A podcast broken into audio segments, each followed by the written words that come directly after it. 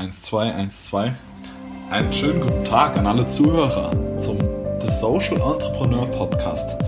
Mein Name ist Christoph Dillenburger und ich möchte dir und der Generation Y an meinem Beispiel zeigen, wie du deinen Weg als Unternehmer findest. Immer nach dem Motto Unternehmer sein mit Herz. Hierfür ist es absolut egal, aus welchem Umfeld du kommst. Dieser Podcast soll den Menschen Kraft geben und den Weg zeigen, die tief in sich wissen, da wartet noch mehr auf mich. Fangen wir gleich damit an. Seit ich das erste Mal mit meinem heutigen Gast über einen gemeinsamen Podcast gesprochen habe, freue ich mich schon tierisch auf dieses Gespräch, da er der ideale Ansprechpartner ist, um über das System Schule zu philosophieren. Hier kommt seine Anmoderation. Seit nunmehr 15 Jahren engagiert sich der Lehrer und Bildungsaktivist Jürgen Möller zum Thema Lernen. So hat er bereits mehr als 100.000 Eltern auf seinen Seminaren und Vorträgen begeistert. Er selbst lebt mit seiner Frau Johanna und seinen zwei Töchtern in der Nähe von Köln und sagt über sich selbst, was mich antreibt, das große Ziel, dass jedes Kind gerne lernt und so das Beste aus sich herausholen kann. Dem einen oder anderen vielleicht auch bekannt aus dem Magazin Schule. Hier jetzt bei uns im The Social Entrepreneur Podcast Jürgen Möller. Guten Morgen. Hi Jürgen. Hi, vielen Dank für die Einladung und die tolle Anmoderation. Kein Problem, gerne. Immer nach dem Motto Ehre, wem Ehre gebührt. Ja, wenn ich hier lese, dass du schon mit so vielen Eltern zusammengearbeitet hast, das ist ja in jedem Fall schon mal eine Hausnummer. Du bist selber Gründer der Jürgen Möller Akademie für Lernpotenzial. Lernpädagogik, Lernpädagogik. Verzeihung. Ja. Lernpädagogik, genau. Was genau macht denn die Jürgen Möller Lernpädagogik? Nimm uns da mal mit, Jürgen. Mhm. Ja, also die macht ganz viel. Vor allen Dingen ähm, unterstützen wir mit einem tollen Team äh, von Lernexperten äh, die Kinder und auch die Eltern dabei, das Lernen und das Lernen, Lernen zu Hause, auch das gemeinsame Lernen deutlich entspannter, harmonischer und letztendlich auch erfolgreicher äh, zu gestalten. Das äh, löse ich zum Beispiel über ganz viele Vorträge, die ich halte. Ähm, das heißt, ich werde von Schulen eingeladen, mache das seit 15 Jahren und ähm, mhm. halte dort Elternvorträge, wo es mir vor allen Dingen darum geht, auch die Eltern in ihrer Elternpersönlichkeit stark zu machen, ähm, sodass sie mehr Verständnis haben für die Lernschwierigkeiten oder die Schwierigkeiten, die zu Hause auch mal auftreten, die kommunikativen Tretminen, in die man tritt, ähm, sodass ich dafür Input geben kann, weil das, was du in der Anmoderation äh, sagtest, ist mir eben sehr wichtig. Das liegt mir am Herzen, dass die Kinder wirklich angstfrei ihre vollen Potenziale ähm, wirklich auch leben dürfen. Und mhm. das finde, und das kann ich aus meiner Erfahrung als Lehrer äh, sagen, in der Schule nicht immer optimal statt. Kann in dieser Institution, so wie Schule momentan ist, auch nicht stattfinden. Insofern habe ja. ich das Jahr lang Lehrer versucht, so die Schule von innen zu verändern. Das ist sehr schwierig, äh, so dass ich jetzt eben ich. Entscheidung getroffen habe, aus der Schule rauszugehen und die Akademie zu gründen. Und dort im ersten Schritt, ich sag's mal so, ein, ein Pflaster auf die Wunde des Bildungssystems äh, zu legen, sodass ich jetzt Kindern und Eltern Tools an die Hand gebe, um mit dem jetzigen Schulsystem besser klarzukommen, also dass ich ihnen versuche, das Lernen zu erleichtern, mein großes Ziel ist aber tatsächlich ein anderes. Äh, nicht, dass ich äh, den Kindern Tools geben äh, muss, um in diesem Schulsystem klarzukommen, sondern eigentlich muss sich das das Schulsystem ändern. Und da noch Bewusstsein zu schaffen, und das ist so meine Aufgabe, vor allen Dingen auch auf den Vorträgen, das Bewusstsein bei den Eltern zu schaffen, ähm, äh, dass da etwas nicht so ganz richtig läuft, dass Schule schon längst nicht mehr den Auftrag erfüllt, unsere Kinder glücklich zu machen und auf das Leben nach der Schule vorzubereiten. Da dieses Bewusstsein zu schaffen, dass Eltern sich auch nicht mehr zufrieden geben mit den Antworten, die Schule gibt, um so auch den Druck auf Politik zu erhöhen. Und das habe ich in den letzten Jahren durch die vielen Vorträge so, ja, diese, diese Gedanken einzupflanzen und dass Eltern auch aktiv werden können, ähm, das ist so mein Auftrag. Das hört sich sehr, sehr cool an. Lass uns da kurz nochmal ein bisschen konkreter reingehen. Das heißt, wenn jetzt ein Kind, mein Kind in Anführungszeichen, wenn ich eins hätte, ähm, mit schlechten Noten nach Hause kommt, bist du quasi der Ansprechpartner, der dann den Weg andersrum geht, nicht Nachhilfe mit dem Kind macht, sondern Nachhilfe wirklich mit den Eltern dann. Ja, ja, also ähm, ähm, es ist tatsächlich ein Familiending. Also zunächst erstmal Nachhilfe, das ist ja auch immer so das, äh, was gefragt, was mein Lerntraining von Nachhilfe unterscheidet. Also grundsätzlich geht es erstmal darum, dass ähm, man prüfen muss, ob Nachhilfe, teure Nachhilfe wirklich immer nötig ist. Meine Meinung in den meisten Fällen nicht. Wenn ich höre, dass Kinder mhm. jahrelang Nachhilfe haben, ist entweder die Nachhilfe schlecht oder das Bedürfnis, was das Kind wirklich braucht, eigentlich wurde nicht richtig ähm, denn die meisten Probleme, die unsere Kinder in der Schule haben, liegen nicht darin begründet, dass sie das den Lernstoff vom kognitiven Potenzial nicht äh, verarbeiten und bewältigen können, sondern weil sie nicht richtig lernen und auch nicht richtig wiederholen. Mhm. Teilweise auch nicht das richtige Lernen, aber das ist auch ein anderes Thema. Und ähm, da gibt es eben ganz viele Lernstrategien, Lern, ähm, Techniken zu den Bereichen Motivation, Selbstorganisation, ähm, Lerntechniken, Prüfungsangst, all diese Bereiche, die letztendlich ähm, für die Kinder so relevant sind, die aber eben auf keinem Stundenplan stehen. Ja, manchmal gibt es so einen Tag Lernen, Lernen als Projekttag, aber eine wirkliche Verzahnung im Unterrichtsalltag um den Kindern das Rüstzeug zu geben, die Tools an die Hand zu geben, Lernschaft auch selbstständig ähm, zu erschließen, das äh, kommt zu kurz. Und, und dann der konkrete Fall, wenn du jetzt ähm, mit deinem Kind zu mir kommen würdest, wir uns das erstmal ganz genau anschauen mit einer Lernanalyse, ähm, die, mhm. die ich in den letzten Jahren entwickelt habe, ähm, wo es erstmal darum geht, was für, ein, was für eine Lernerpersönlichkeit ist denn äh, mein Kind überhaupt, ja, weil das so entscheidend ist. Und, und diese Lernanalyse, äh, die unterscheidet sich auch ganz stark von dem üblichen Lerntypen-Definitionen, die man sonst so gewohnt ist. Man kennt so den auditiven Lerntyp, den visuellen Lerntyp, so einen, kinästhetischen. Ähm, davon habe ich mich ganz bewusst abgesetzt, weil erstens diese reine Verknüpfung an der Wahrnehmung ist erstens wissenschaftlich sehr umstritten. Zweitens finde ich die Aussagekraft von solchen Lerntypentests auch sehr, sehr gering. Denn ob ich nun über Augen, Ohren, Hände, Nase Lernschaft aufnehme, ich muss sowieso mit Einzelnen lernen. Ja, das Lernen soll darauf ausgerichtet sein. Und, ähm, und es geht also eher darum, wie verhält sich das Kind beim Lernen, zum Beispiel in Stresssituationen. Lernen ist für viele Kinder äh, Stress. Ähm, auch dazu werden wir bestimmt noch einiges äh, besprechen können. Und ähm, zu schauen, wie funktioniert das? Und die meisten Probleme, wie gesagt, liegen daran begründet, dass sie nicht richtig lernen. Das hat viel mit dem eigenen Lerntyp zu tun, dass meine eigene Lernerpersönlichkeit nicht zum Lernstoff passt. Wenn ich zum Beispiel versuche, gefühlsmäßig an Lateingrammatik ranzugehen, werde ich immer scheitern, ja, weil Lateingrammatik nichts gefühlsmäßig ist. Ja. Das heißt, da müssen die Kinder zum ersten Mal erkennen, was für eine Lernerpersönlichkeit bin ich und mit welchen Strategien kann ich dann ganz individuell ähm, den Lernstoff für mich selbst erschließen. Und ab dem Punkt beginnt also die Arbeit mit den Kindern, äh, die ich dann starte. Okay, super interessant. Ich habe mir vor kurzem, da habe ich auch schon dem einen oder anderen Podcast ähm, ja, drüber gesprochen, habe ich mir die Arbeit des Hirnforschers Gerald ähm, Hüther, Professor Gerald Hüther angeschaut.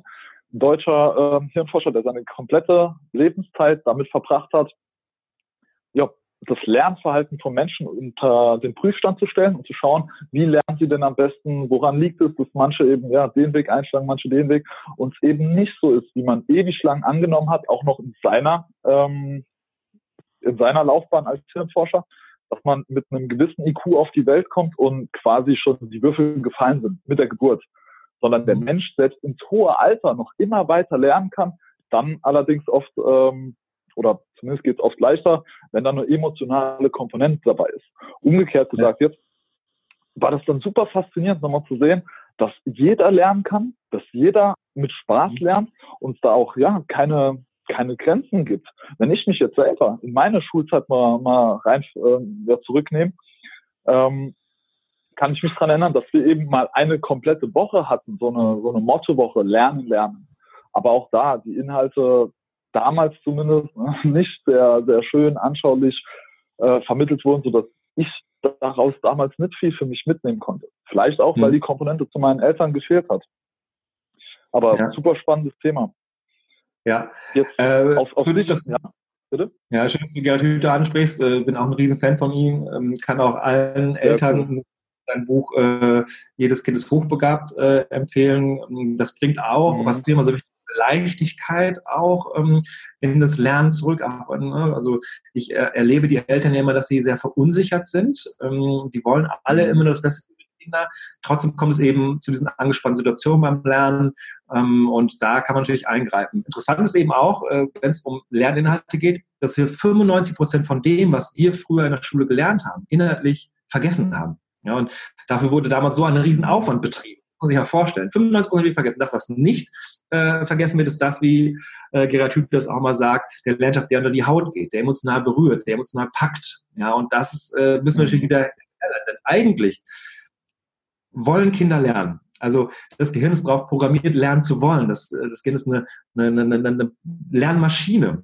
Ähm, und was war aber vor allen Dingen, wie haben wir denn früher als Kinder gelernt? Ja? Ähm, vor allen Dingen spielerisch, wir wollten die Welt entdecken, wir waren neugierig ja? und, und ähm, wir wollten einfach lernen. Wir haben gar nicht drüber nachgedacht, weil es einfach Lernspaß macht. Das heißt, ursprünglich ist der Begriff Lernen total positiv geprägt. Ja? Wenn wir auch äh, uns die leuchtenden Kinderaugen vorstellen, am ersten Schultag, wenn die Kinder stolz wie Wolle äh, mit, mit der Schultüte in der Hand den ersten Schultag erleben, dann, dann sieht man, dass, dass sie lernen wollen. Ja? Und, und äh, sie wollen, Kinder wollen laufen lernen zum Beispiel. Ja? Und auch wenn sie tausendmal hinfallen, was kommt für sie nie in Frage? Aufzugeben. Ja? Und das liegt vor allen Dingen daran, dass Absolut, wir ja. Vorbilder haben. Vorbilder sind ein großer Treiber ähm, weil alle auf diesem Planeten äh, laufen und deswegen will man selbst auch laufen lernen und so ist es bei vielen anderen Dingen auch. Und das ist eben genau der springende Punkt, dass dieser eigentlich positiv besetzte Begriff Lernen nach und nach im System Schule negativ überschrieben wird. Und das sind genau die Erfahrungen, die du auch beschrieben hast. Denn wenn ich mit Eltern ins Gespräch komme und ich sage, dass ich total gerne lerne, also ich finde Lernen super, dann ernte ich erstmal ungläubige Blicke ähm, aber das macht tatsächlich sehr viel Spaß. Aber das, äh, da muss man sich auch von diesen negativ prägenden Erfahrungen, die man selbst in der Schule gemacht hat, auch wieder entfernen. Weil bei uns, wie gesagt, wir wollten lernen, aber dann kam eben dazu, dass Lernen plötzlich mit Stress, mit Anstrengung, mit Ängsten, mit Erwartungen der Eltern, auch mit dem Gefühl, vielleicht nicht gut genug zu sein. Meine Eltern machen sich Sorgen, was ja kein schlechtes Gefühl ist, ja noch kein Druck, aber Kinder sind ja sehr feinfühlig, mhm. wenn die merken, meine Eltern machen sich Sorgen, dann kommen diese Fragen, ja, irgendwas stimmt nicht mit mir, meine Eltern machen sich Sorgen. Das heißt, ähm, äh, Lernen wird negativ überschrieben und diese negativen Prägungen loszuwerden ist sehr schwierig und das merke ich auch immer bei den Verunsicherungen der Eltern, dass sie es eigentlich gut machen wollen, aber eben dann auch nur das weitergeben, was sie aus ihrer eigenen Erziehung auch erlebt haben. Also sind auch nur ein Produkt ihrer eigenen Erziehung, machen das Elternsein meist auch zum ersten Mal und ähm, geben dann Dinge weiter, die schon damals aus wissenschaftlicher Sicht überholt äh, waren und heute erst recht. Und, und da äh, ja. setzt dann auch ja, auch gerade, dass du das nochmal ansprichst mit der, mit dem Generationenproblem, wenn man es Problem nennen will. Aber natürlich, wenn man mal ehrlich auf die Zeit draufschaut, ne, nach dem Krieg, das waren einfach andere Zeiten, da haben andere Dinge äh, gegolten. Man musste oder man wollte Wohlstand aufbauen, man hatte andere Glaubenssätze, gerade jetzt in dieser modernen, globalen Welt, wo alles ja immer schneller, digitaler funktioniert, ähm, mehr als nur überholt, diese, diese alten Denkweisen. Aber mhm. jetzt auf dich als äh, Person. Nimm uns mal mit ähm, ja, in dein Leben. Wie sah denn dein Leben jetzt vorher aus, vor der Jürgen Möller Akademie für Lernpädagogik? Mhm. Wo soll ich anfangen? In meiner Kindheit oder Stunden? Also grundsätzlich, also ich wollte tatsächlich seit meiner ersten Klasse, seit der ersten Klasse wollte ich Lehrer werden. Das war komischerweise immer mein Traumberuf. Mhm. Ähm, Im Nachhinein, glaube ich, das konnte ich damals noch nicht so richtig einordnen, aber im Nachhinein äh, mit Sicherheit auch äh, lag ein Grund, dass ich es besser machen wollte. Also ich hatte das Gefühl, dass ähm, dass Schule Kinder nicht stark macht und, ähm, und nicht zu den Durchbrüchen verhilft, die, die mir so wichtig sind. Also das konnte ich damals natürlich nicht so einordnen, aber jetzt im Nachhinein weiß ich, dass das immer so der innere Antrieb war, äh, Wissen weiterzugeben und ähm, ich, ich das Thema Lernen einfach total spannend fand. Habe dann äh, im Prinzip auch mit diesem Fokus, ich will Lehrer werden, war es für mich die ganze Schulzeit klar, dass alles darauf ausgerichtet war, Lehrer werden zu wollen. Das heißt, auch alle Ferienjobs, die ich gemacht habe, waren irgendwie, oder alle Jobs, die ich gemacht habe, waren immer alle darauf ausgerichtet, so Nachhilfejobs auf Feriencamps zu arbeiten.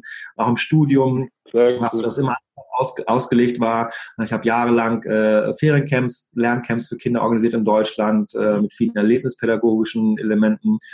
Und ähm, ja, und habe mir da im Prinzip durch diese Praxiserfahrung außerhalb des Studiums ähm, hat sich meine Lehrerpersönlichkeit geformt, weil das ist auch ein Bereich, da können wir auch stundenlang drüber sprechen, wie Lehrerausbildung im Studium stattfindet. Äh, das ist sehr, sehr, sehr fachspezifisch, also man ist äh, wirklich wird in den Fächern ausgebildet. Aber auch das habe ich dann mitbekommen, dass so die wirkliche Vorbereitung darauf, in der Lehrerpersönlichkeit zu wachsen, um mit den Anforderungen auch klarzukommen, die dann äh, spätestens im Referendariat ähm, an die äh, Lernstudenten gestellt werden, darauf werden die äh, nicht vorbereitet. Also da kommt bei vielen eben der Praxisschock. Also ich, ja. das war zum Beispiel damals möglich in meinem Studium, also, also mittlerweile hat sich vieles geändert, aber damals war es möglich, mit zwei gehaltenen Unterrichtsschulen in seinem ganzen Leben ins Referendariat zu gehen.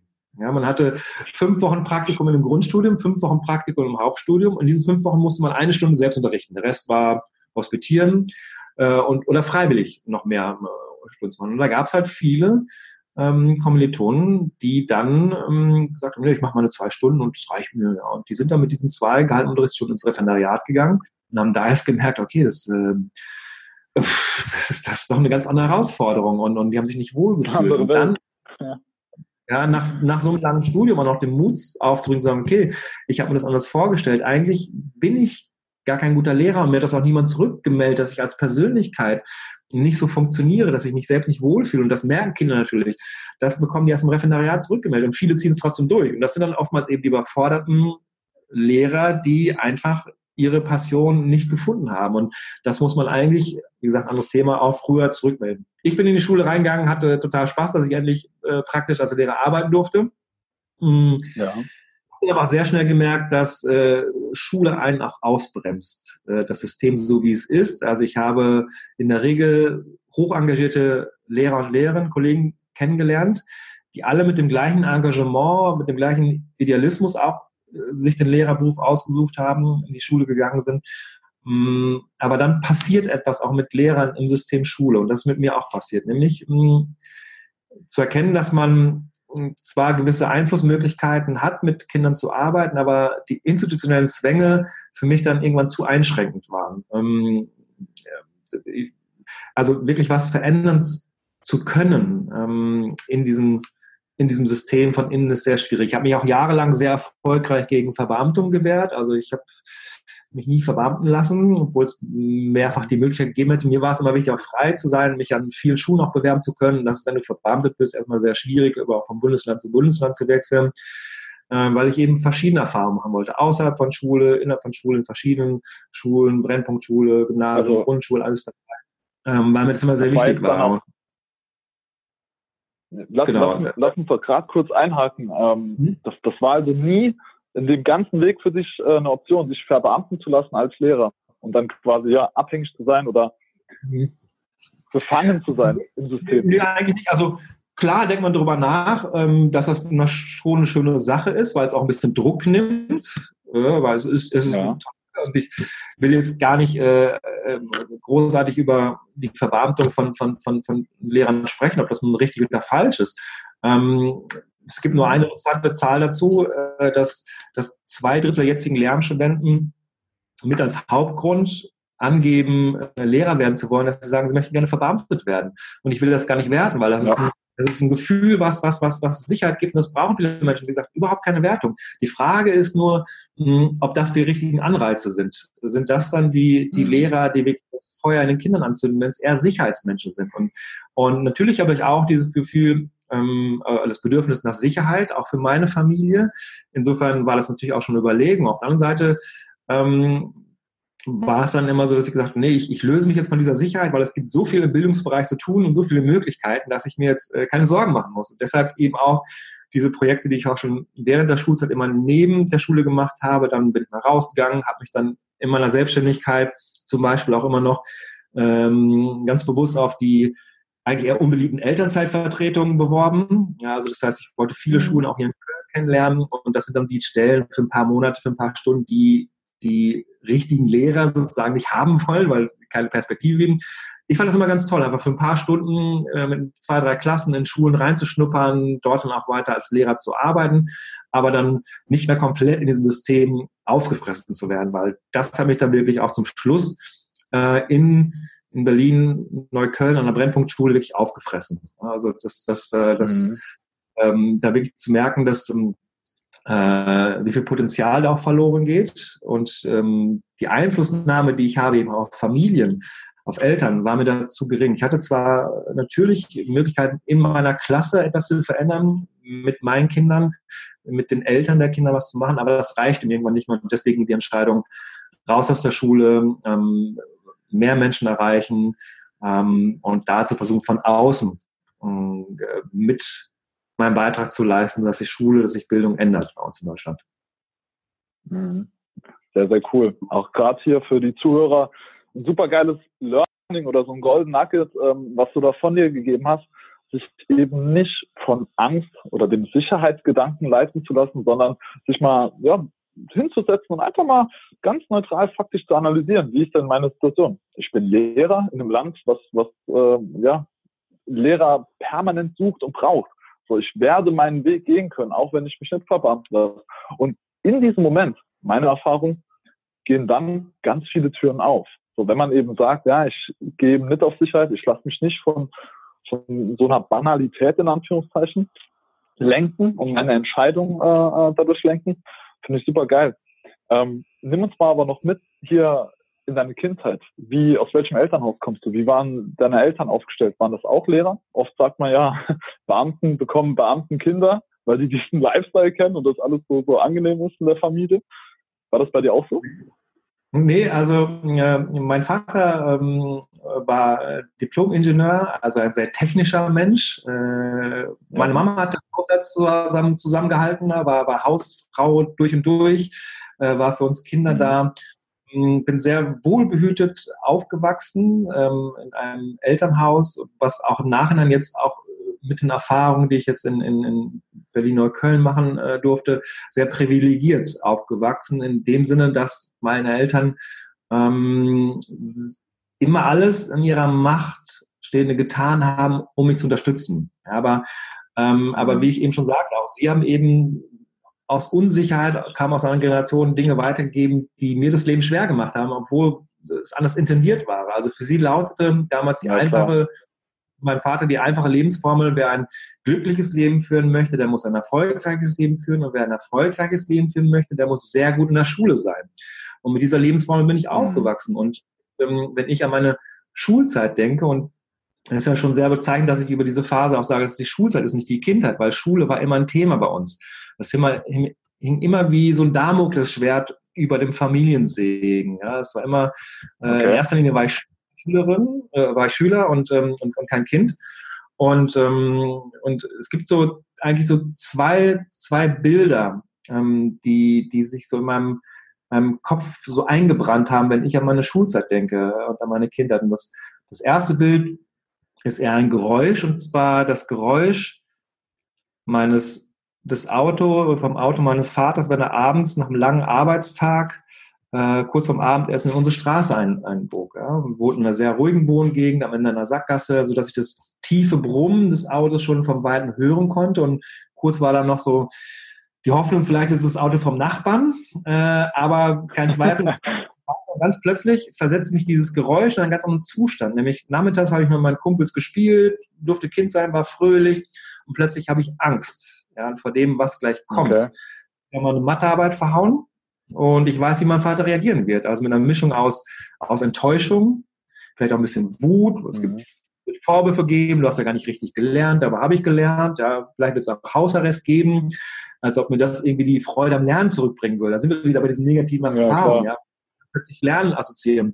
Ähm, und äh, für, einen, für einen kleinen Jungen, für den der Vater sein Held ist, ist es natürlich ein ganz schlimmes Gefühl, diesen Helden enttäuschen äh, zu müssen, dieses Gefühl, nicht gut genug zu sein. Und das macht natürlich was mit einem. Und auf der anderen Seite gibt es eben ein ganz anderes Bild, wo ich ganz ähm, losgelöst von irgendwelchen Schulproblemen meinem Vater im Garten spiele. Ähm, äh, wir spielen Fußball, wir raufen, wir sind ein Team. Und, und solche Momente waren so selten, weil mein Vater eben so hart gearbeitet hat. Aber in diesem Spannungsfeld spielte sich meine Kindheit ab. Und das hat mich die ganze Zeit immer angetrieben, mich zu fragen, ob es dieses Spannungsfeld über, überhaupt geben muss und, wie, und, und, und mhm. wäre es nicht schön, Lernen nicht immer mit Streit, Stress, Anstrengungen für alle Beteiligten und Angst verbunden ist. Und wie gesagt, das hat mich die ganze Zeit immer angetrieben. Das hat mich dann so vom normalen Lehrer zum Lernexperten und Bildungsaktivisten werden lassen, weil mir das nicht mehr reichte, was Schule an Antworten bietet.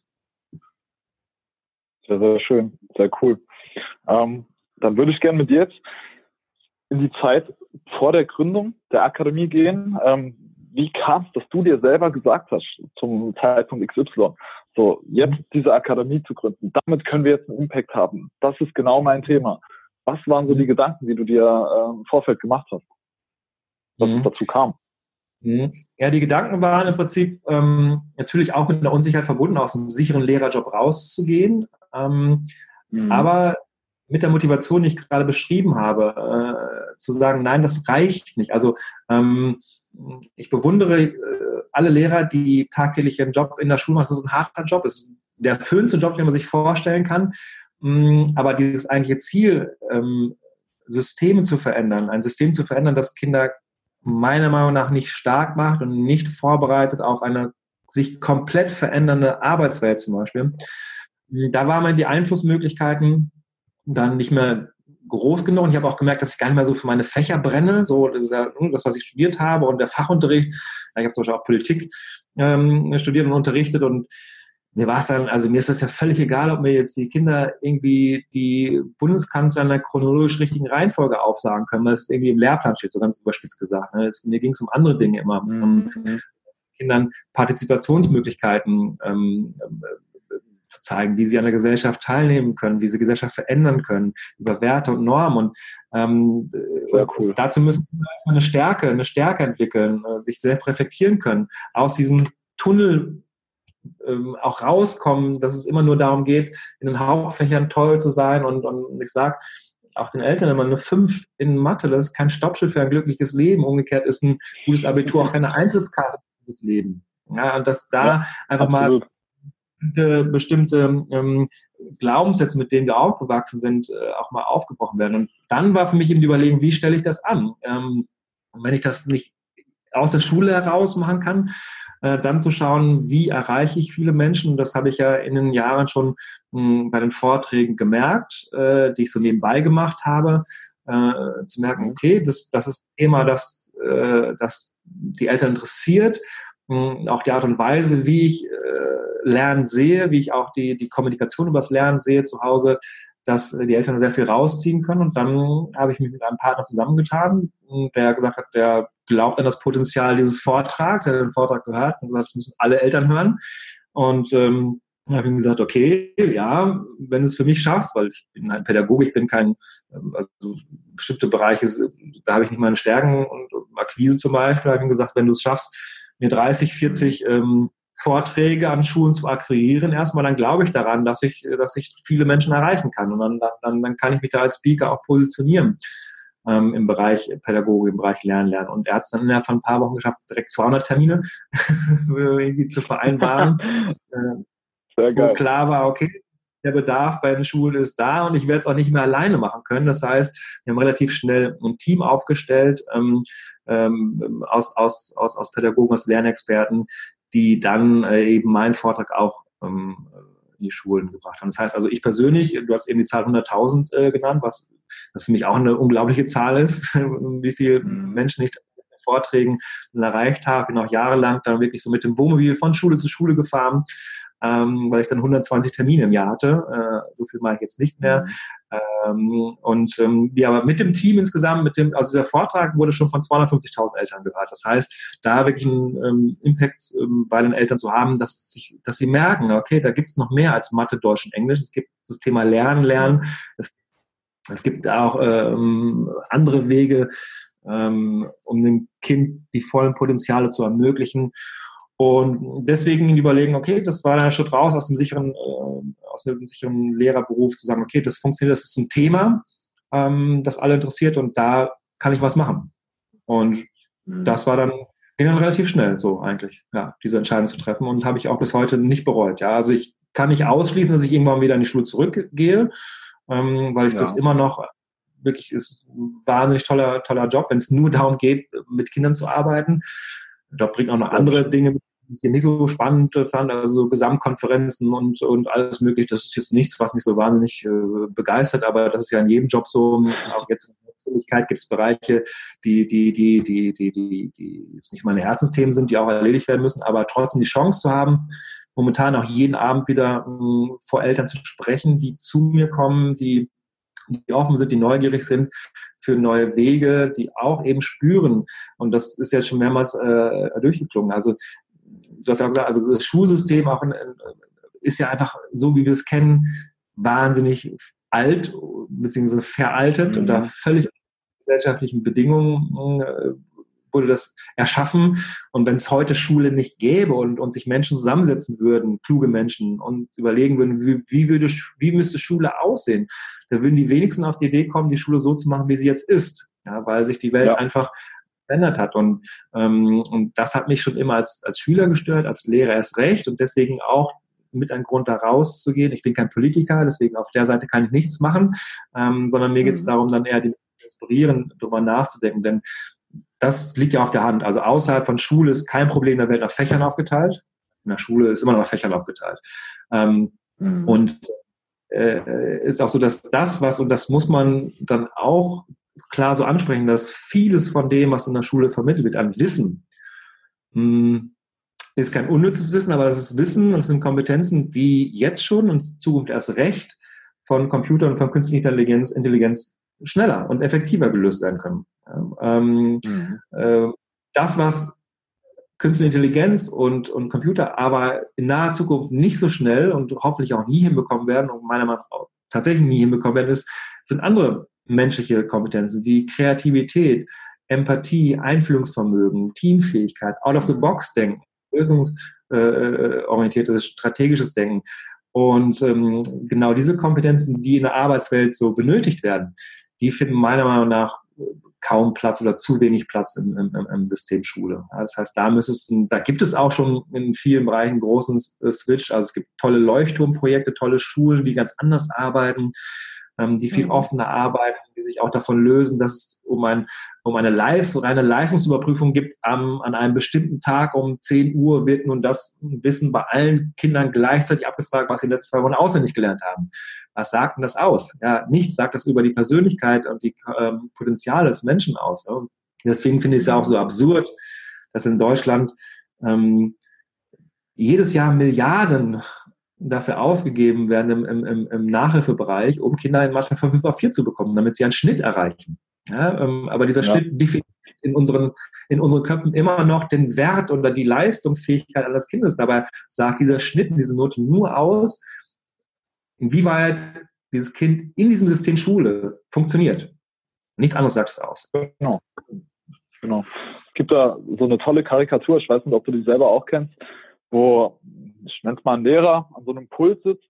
Hin, mhm. Hinten dran im, im, Hintergrund ist ein Baum und vor dem Baum steht dann ein Elefant, ein Goldfisch, ein Glas, ein Affe, ein Vogel. Mhm. Und der Lehrer sagt, ja.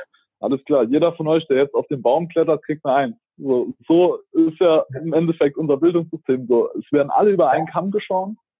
Wenn man dann auch in der Zeit zurückgeht und das Ganze mal hier analysiert, dann kommt man ja schnell dahinter, dass unser, wie du ja auch sagst, überholtes Bildungssystem aus der Preußenzeit halt stammt, wo es darum ging, eben nicht äh, Kinder toll an das Leben heranzuführen und, und zum Freidenker zu erziehen, sondern idealerweise Fabrikarbeiter am, mhm. auch eben am Fließband äh, zu produzieren, die eben nicht hinterfragen, die, die einfach so abliefern, wie eine Maschine. Mhm. Nicht so, nicht ja. so toll, was das angeht. Ja. Du hast eben noch gesagt, äh, Jürgen, du hast dann, wenn, korrigiere mich, wenn ich das falsch aufgeschnappt habe, du hast aus deiner angestellten Lehrerzeit dann aber schon Vorträge gemacht, ja. ein Potenzial erkannt, dass die, die Resonanz gesehen bei den Eltern und dann gesagt, ey, das wäre doch eigentlich fahrlässig, daraus nichts zu tun, also nichts ne, aufzuziehen, keine Akademie zu gründen im, Endeffekt.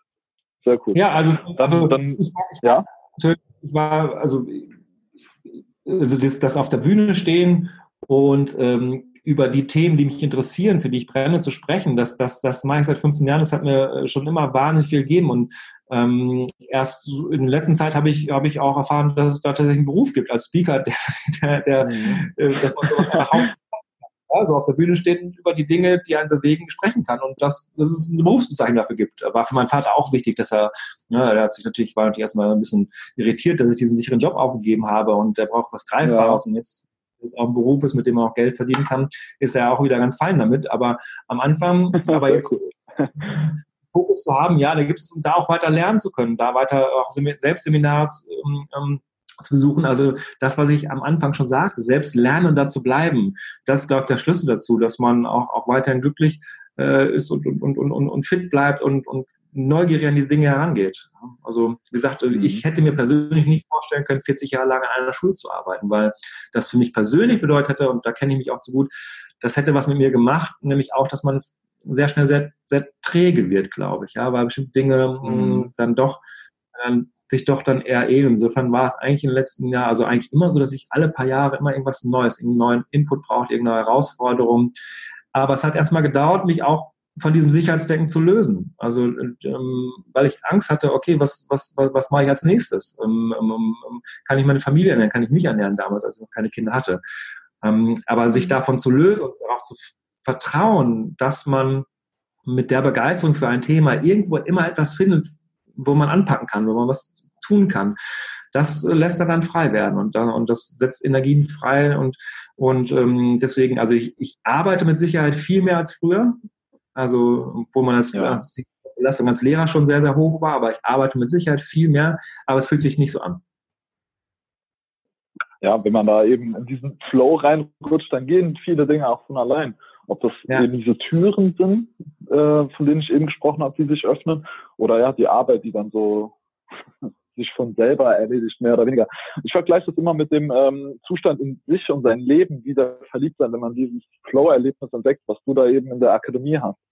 Darüber hinaus, du hast ja eben noch was anderes angesprochen, und zwar diese Ohnmacht, die du gespürt hast in diesem Verhältnis, an, Angestellten-Lehrer-Verhältnis, nichts mehr Neues lernen zu können. Ich selber kann da von mir auch erzählen, ich hatte ja auch so ein Erlebnis, konnte aber am Anfang noch gar nicht beziffern. Das kam dann auch mit Persönlichkeitsentwicklung und viel Arbeit an meiner Person selber, dass ich dann äh, den Weitblick für diese Dinge hatte. Aber nach vier, fünf Jahren Angestellten, im Angestelltenverhältnis bei einer Versicherung, in meinem Fall jetzt, war ich da auch an dem Punkt, dass ich sage oder gesagt habe, ich habe ich weiß jetzt, wie man Vertrieb macht, Akquise macht, wie man äh, die Verträge äh, beantragt und das alles drumherum regelt. Da ist jetzt nicht mehr so viel, was ich irgendwie noch lernen kann. Und wenn dieser, wenn dieses, wenn dieser, dass das Ende der Fahnenstange dann in dem Feld äh, ja, erreicht ist, wenn ich dann nur mal von mir spreche, die Motivation geht weg, die Leistung geht weg und man, man verliert sich so in diesem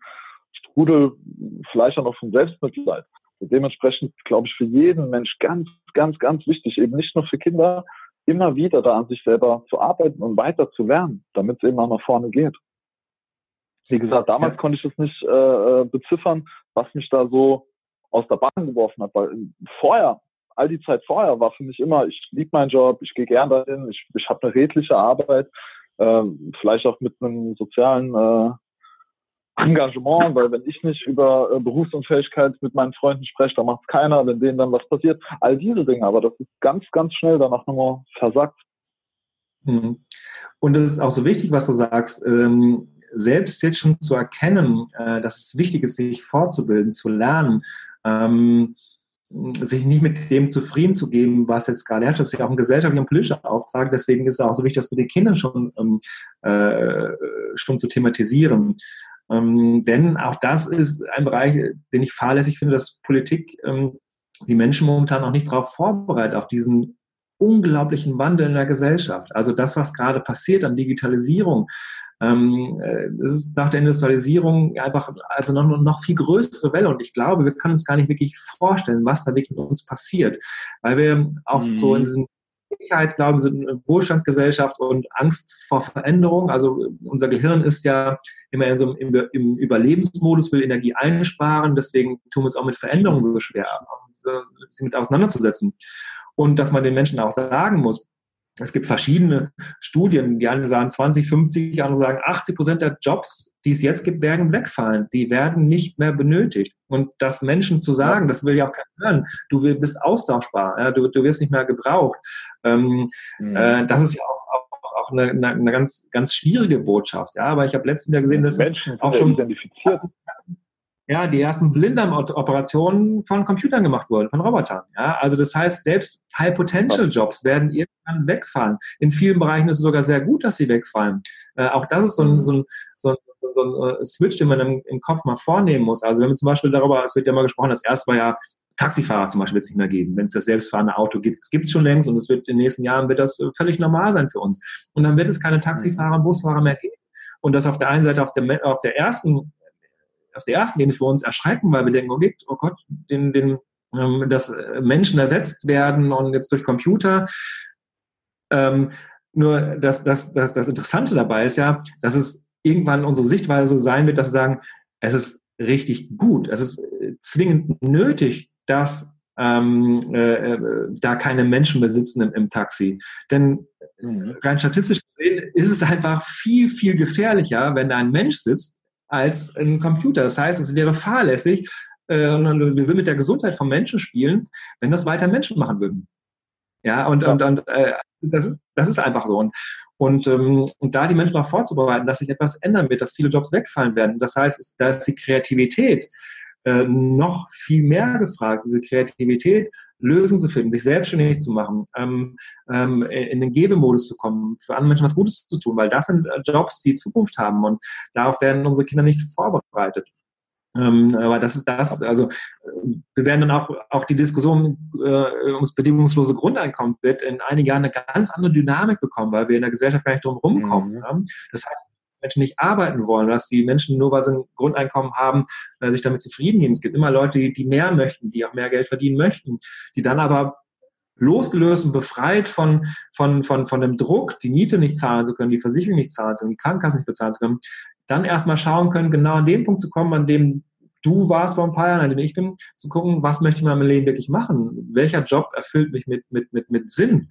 Äh, weil wir Sinnmenschen sind, wir sind Sinnwesen und versuchen nach Sinn zu streben. Und, und das heißt, äh, dass durch das bedingungslose Grundeinkommen, was meiner Meinung nach kommen wird, es gibt keine andere Möglichkeit, ähm, diese Veränderung aufzufangen, dass das eine Chance bedeutet, die, dass die Menschen frei werden und kreativer werden und eher dem nachgehen, äh, was ihrer Passion, ihrer Berufung äh, entspricht. Umgekehrt von der anderen Seite bedeutet das aber auch, dass, dass Jobs, äh, die auf den ersten Blick nicht mehr so, nicht so mh, hm, beliebt sind, nicht so nachgefragt sind wie in der Altenpflege, dass sie eine ganz andere Wertigkeit bekommen, weil um Menschen in diese Jobs, Jobs müssen die aber besser bezahlt werden.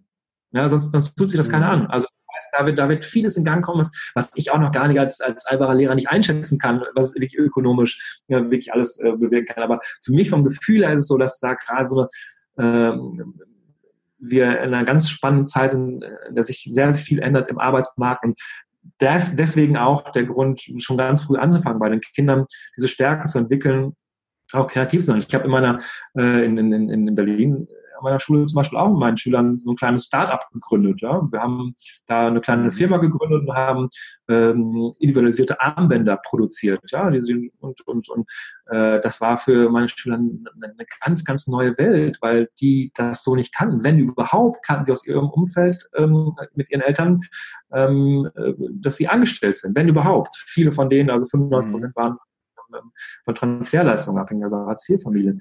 Und ihnen dann so eine Welt vorzustellen, wo es dann bewerben muss für eine Marketingabteilung, für eine Personalabteilung, für Produktion, für Geschäftsführung und, ähm, und, und zu merken, was das für Energien freisetzen kann, eigene Ideen umzusetzen, kreativ zu sein, etwas zu produzieren, etwas Schönes für andere zu machen und damit auch Geld zu verdienen. Es war ein super Projekt, was ihnen wahnsinnig viel gebracht hat, weil es ihnen einfach neue Perspektiven eröffnet hat. Mhm. Ja, das hört sich auch super, super toll an. Wenn ich mir das nur vorstelle, wie da eben ja, ein Lehrer mit, mit Plan, mit ein bisschen einer größeren Vision als äh, wir, wir lernen jetzt alle Bundespräsidenten der Reihenfolge nach auswendig und wer das nicht schafft, der kriegt eine, eine schlechte Bewertung. Super toll.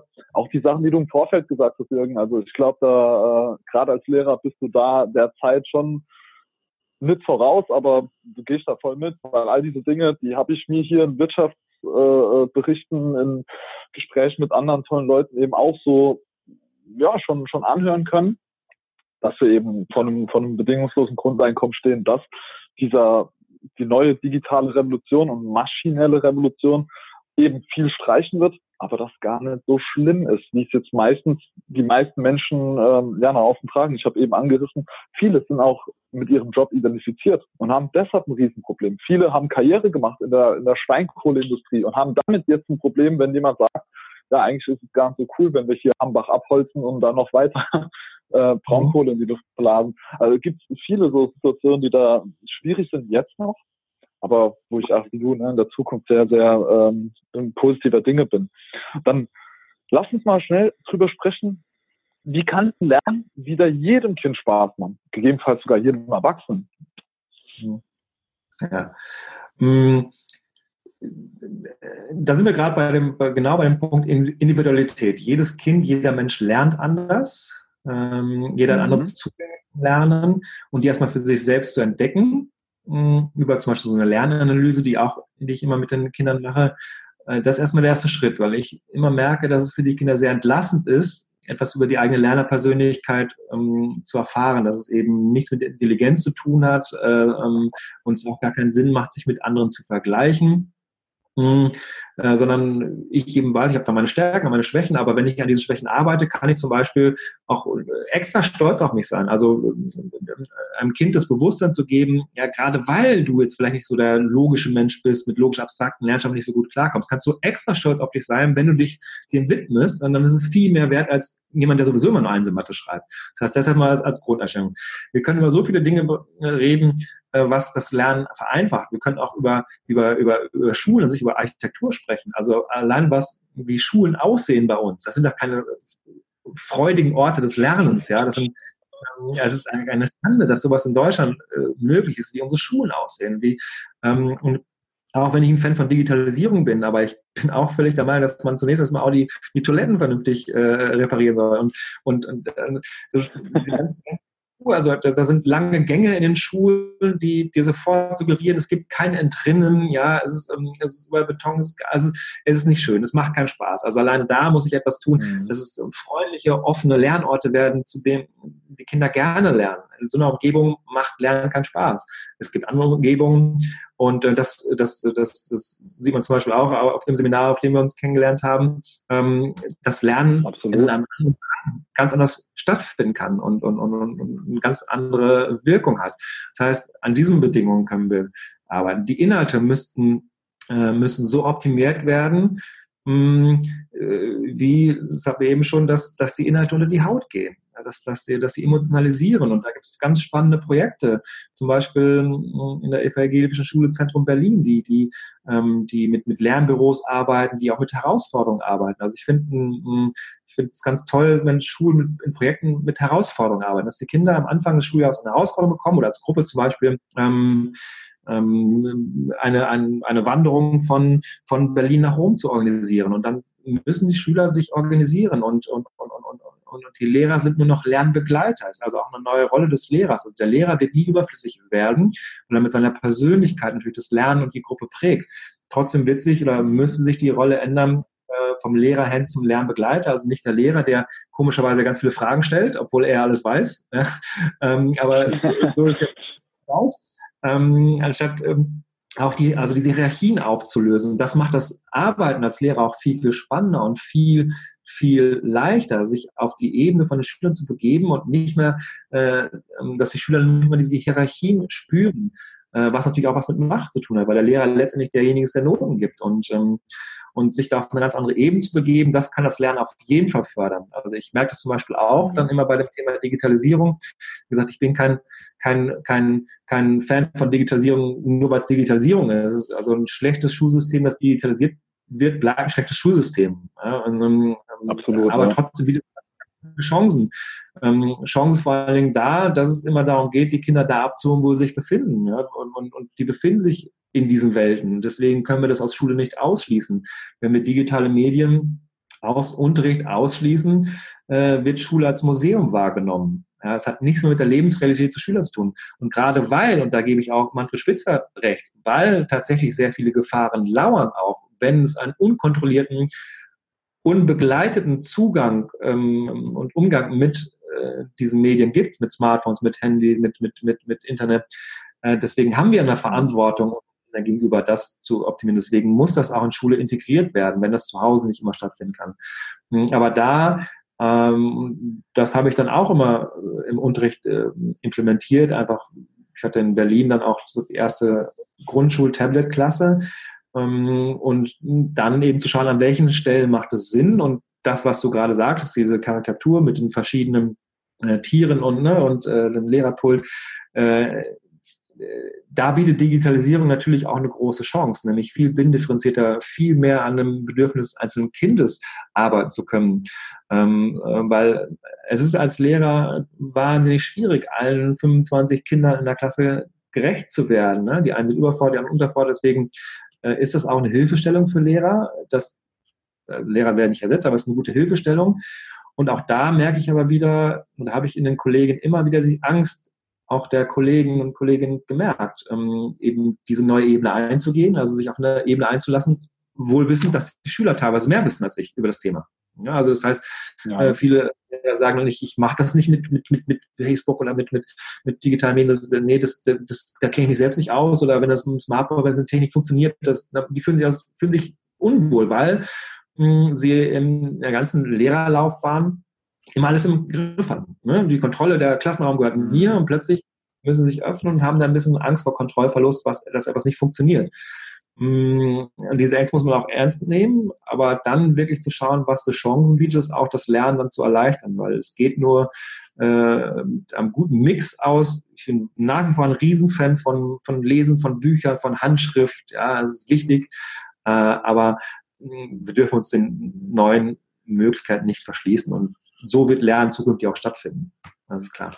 Mhm sehr, sehr spannend. Du hast wieder, ich habe ein bisschen mitgeschrieben, du hast so viele Dinge raus, äh, rausgehauen, die, die ja geil waren oder wo man sich nochmal so viel rausziehen kann. Zum Beispiel ähm, hier, dass der Lehrer auch mal ein Stück zurücktreten muss. Ich kenne das Bild aus dem asiatischen, im asiatischen Raum, ich meine in Japan ist der, das Wort Lehrer gezeichnet in dieser Bildschrift mit einem Tor durch das man durchgehen kann. Weil für den mhm. Asiaten oder den Japaner in dem Fall klar ist, wenn ich ähm, ein, ein Ziel erreicht habe, ist es immer ein, nochmal der Start von etwas Neuem. Und dementsprechend hat der Lehrer, ist es ist nur ein Lernbegleiter, wie du es eben genannt hast. Super schön. Genauso, dass Digitalisierung auch nicht das Wunderheilmittel ist der, der, der Schulen jetzt. Wenn man bedenkt, ich war vor kurzem in Italien, in Südtirol, und dort gibt es auch ein äh, Gymnasium, was das voll umgestellt hat auf äh, ja alles digital, was jetzt aber in der, der unterm Strich nur dazu geführt hat, dass Eltern online abchecken, welche Noten ihre Kinder haben, wann die, die nächsten Prüfungen anstehen und dann nochmal Druck von oben walten lassen, so nach dem Motto, du hast doch schon seit drei Tagen gesehen, dass du für diesen, diese Arbeit, für diese Überprüfung lernen musst. Warum ist denn jetzt hier die Note so schlecht? All, all das wird dann in Digitalisierung ausgelebt. Ich ja, denke, also das im Großen und Ganzen, ja. Bitte? Das ist keine Digitalisierung. Das ist tatsächlich, wie, wie ich ihm sagte, dass dann einfach nur das bestehende Schulsystem digitalisiert wird und dann keinen Mehrwert bietet. Mhm. Mehrwert immer in erster Linie ja. ist immer noch echte Realerfahrung, das ist immer über allem zu stellen. Trotzdem, wenn es dann um Materialien geht, bietet, bieten neue Medien oftmals einen größeren Mehrwert als Bücher. Ja, erstens, weil sie viel, viel aktueller ja. sind wenn ich jetzt äh, sehe, im Politikunterricht, ich komme mit, mit einem Buch, das zehn Jahre alt ist, an, äh, da, da nehmen die Schüler mich doch nicht ernst. Ja, die wissen, innerhalb von Millisekunden haben sie neue Daten abgefragt. Ja, und, und die Art der Visualisierung, mhm. was auch ist mit neuen Medien, das, das ist wahnsinnig spannend, aber es ist nur ein, nur ein Tool. Ich muss mal als Lehrer immer genau überlegen, an welcher Stelle macht ein Buch Sinn, an welcher Stelle macht ein Tablet Sinn. Ähm, trotzdem realer reale Emotionen, reales Empfinden ist immer mehr wert, auch im Gehirn als Lernprozess, als wenn ich irgendwo was wische oder was eintippe. Mhm. Sehe ich ganz genauso. Ich denke, übergeordnet können wir dazu auch festhalten, dass hier, wie bei vielen Dingen im Leben, einfach keine Shortcuts möglich sind. Wenn ich jetzt als Beispiel eine Schule habe, die Probleme hat oder wo es hinten und vorne nicht richtig läuft, auch vielleicht im Lernverhalten dann der, der Kinder, der Eltern, dann kann ich eben nicht an einer, einer oder zwei Stellschrauben drehen und dann ändert sich alles, sondern ich muss das vielleicht mal ja, mit einem, das größere Bild, the bigger picture sehen und dann eben nochmal gucken, mich auf das Wesentliche besinnen, ja, wie die Dinge dann Sinn machen. Hier, jetzt haben wir schon so viel geredet und uns rennt ein bisschen die Zeit weg. Ich würde gerne noch Stunden länger mit dir reden. Lass uns aber bitte ähm, auf eine Sache noch eingehen, die mich brennend interessiert. Jetzt du mhm. als Experte, als, als jemand, der schon über Jahrzehnte quasi jetzt äh, in diesem System arbeitet, alle Seiten äh, kennengelernt hat. Wie würde denn für dich jetzt ein, in einer fairen Welt die Schule von morgen aussehen? Von, von mir aus Architektur bis Lehrplan bis Umgang mit zwischen Lehrern und Kindern. Hm, Deine ja. Traumvorstellung. Hm, ja, da kann ich ja viele Dinge von dem zusammenfassen, worüber wir schon mal gesprochen haben. Also die Architektur ist einladend, ist offen. Ähm, es gibt ähm, keine oder keine Fächer mehr, sondern es wird äh, in Herausforderungen gearbeitet, in Projekten gearbeitet. Die Lehrerrolle hat sich geändert, also sie werden zu Lernbegleitern, die Materialien werden besser, es wird, äh, also Digitalisierung wird das Lernen unterstützen, nicht ersetzen, also es wird nicht der mhm. Lehrer ersetzt, Lehrerpersönlichkeit immer noch ganz, ganz wichtig. Hm, es gibt äh, freies Lernen, das sich an den Interessen äh, der Kinder orientiert. Ähm, äh, natürlich ist es immer leicht gesagt, es gibt einen gewissen Bildungskanon, hm, der erfüllt werden muss. Die Kinder müssen lesen, äh, schreiben, rechnen lernen. Hm, und sie müssen sich auch mit Lernstoff auseinandersetzen, den sie vielleicht nicht so spannend finden. Das ist einfach so, das wird ähm, äh, in der Welt, im Leben immer so sein, auch im Job später, dass man sich mit Dingen beschäftigen muss, wo man sich mal durcharbeiten muss. Aber dann soll das im Vordergrund mhm. stehen, diese Kompetenzen, Strategien zu entwickeln. Also wenn ich zum Beispiel an meinen Lateinunterricht äh, zurückdenke, ich habe habe keine Verwendung mehr für meinen Lateinunterricht in meinem jetzigen Leben. Ja, ähm, ja. Trotzdem kann ich Strategien entwickeln, äh, erinnern, wie ich mich da durchgekämpft habe, welche Erfolgserlebnisse ich daraus gezogen habe, was es mit mir gemacht hat. Und dass solche Themen dann einfach noch mehr in den Fokus gerückt werden, nämlich Persönlichkeitsentwicklung für Kinder. Und äh, Persönlichkeitsentwicklung ist Lernen, das Lernen am Leben orientiert, Lernen glücklich zu sein. Deswegen finde ich auch, äh, das finde ich auch das Schulfach Glück ganz wunderbar. Es gibt es an einigen Schulen. Also was ähm, was brauchst du, um glücklich zu sein? Und das können viele Ansätze sein aus der Philosophie, ähm, äh, aus der Pädagogik, aus der Wissenschaft.